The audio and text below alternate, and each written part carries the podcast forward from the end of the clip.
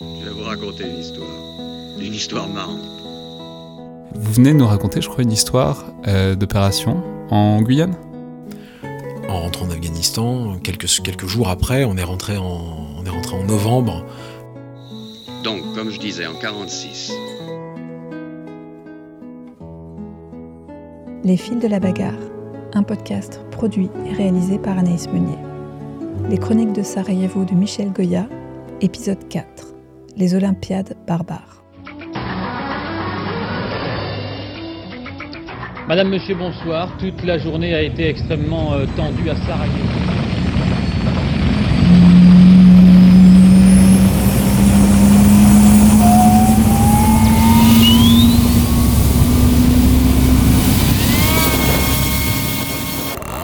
Au milieu du mois d'août, nous avons enfin une mission.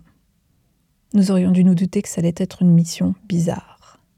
Les Serbes ont lancé une offensive sur le mont Ingman, au sud de l'aéroport de Sarajevo, où avaient eu lieu les Jeux olympiques d'hiver, neuf ans plus tôt.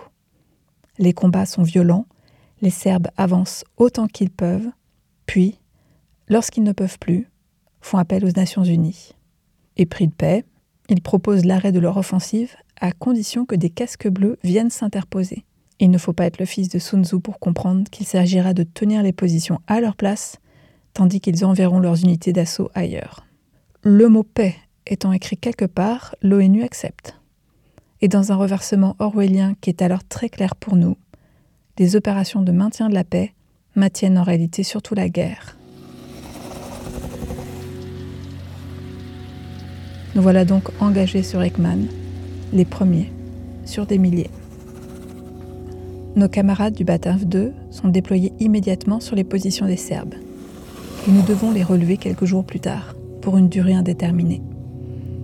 Le capitaine Jacono, qui vient de prendre le commandement, me demande de venir avec lui en reconnaissance. Nous voilà donc partis en VBL sur la longue et unique route qui nous mène jusqu'à la plaine de Malopolje où nous attend une vision apocalyptique.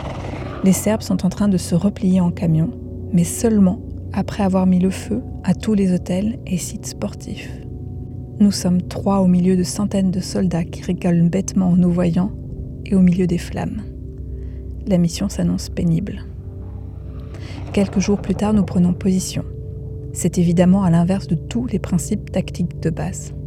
Je reçois la mission, à 33 hommes, de contrôler toute la route de la sortie de Sarajevo au carrefour de Krupak jusqu'au sommet. Krupak est à découvert. Je place un groupe à proximité dans une position protégée. On me dit Tu n'as rien compris, tu dois être à découvert. Soit. Évidemment, les Bosniaques n'ont qu'une envie reprendre le terrain perdu. Un de mes chefs de groupe m'appelle sur un point d'appui sur la route. Face à lui, des Bosniaques, des mines à la main, qui réclament de prendre leur position. Je rends compte à la radio et soudain, j'entends Le PC de la compagnie est attaqué par des Bosniaques, capitaine abattu.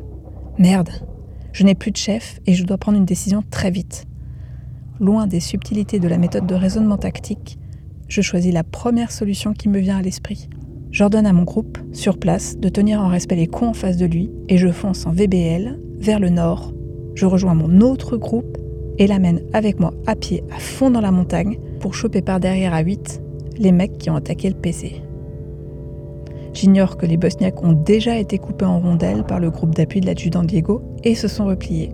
L'escalade à fond, en tenue complète, en pleine chaleur, avec ces putains de gilets pare-balles qui nous infligent, ne sert donc à rien.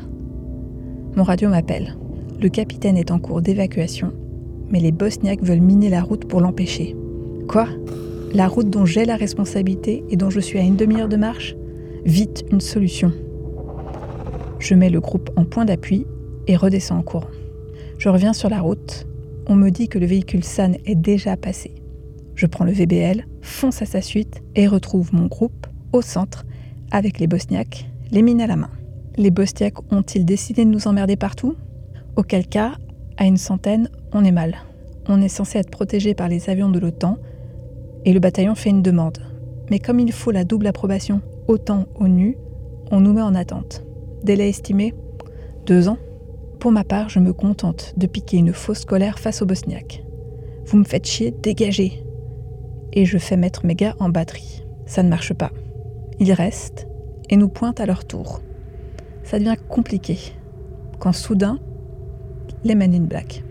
Je vois arriver un 4x4 noir avec des mecs en civil et lunettes noires, dont un qui parle français avec un accent texan et qui me dit de me calmer, qui vont arranger les choses.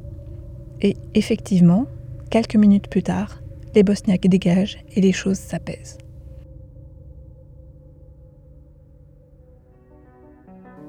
Le capitaine Jokono est évacué et quoique perforé au ventre, s'en sort miraculeusement.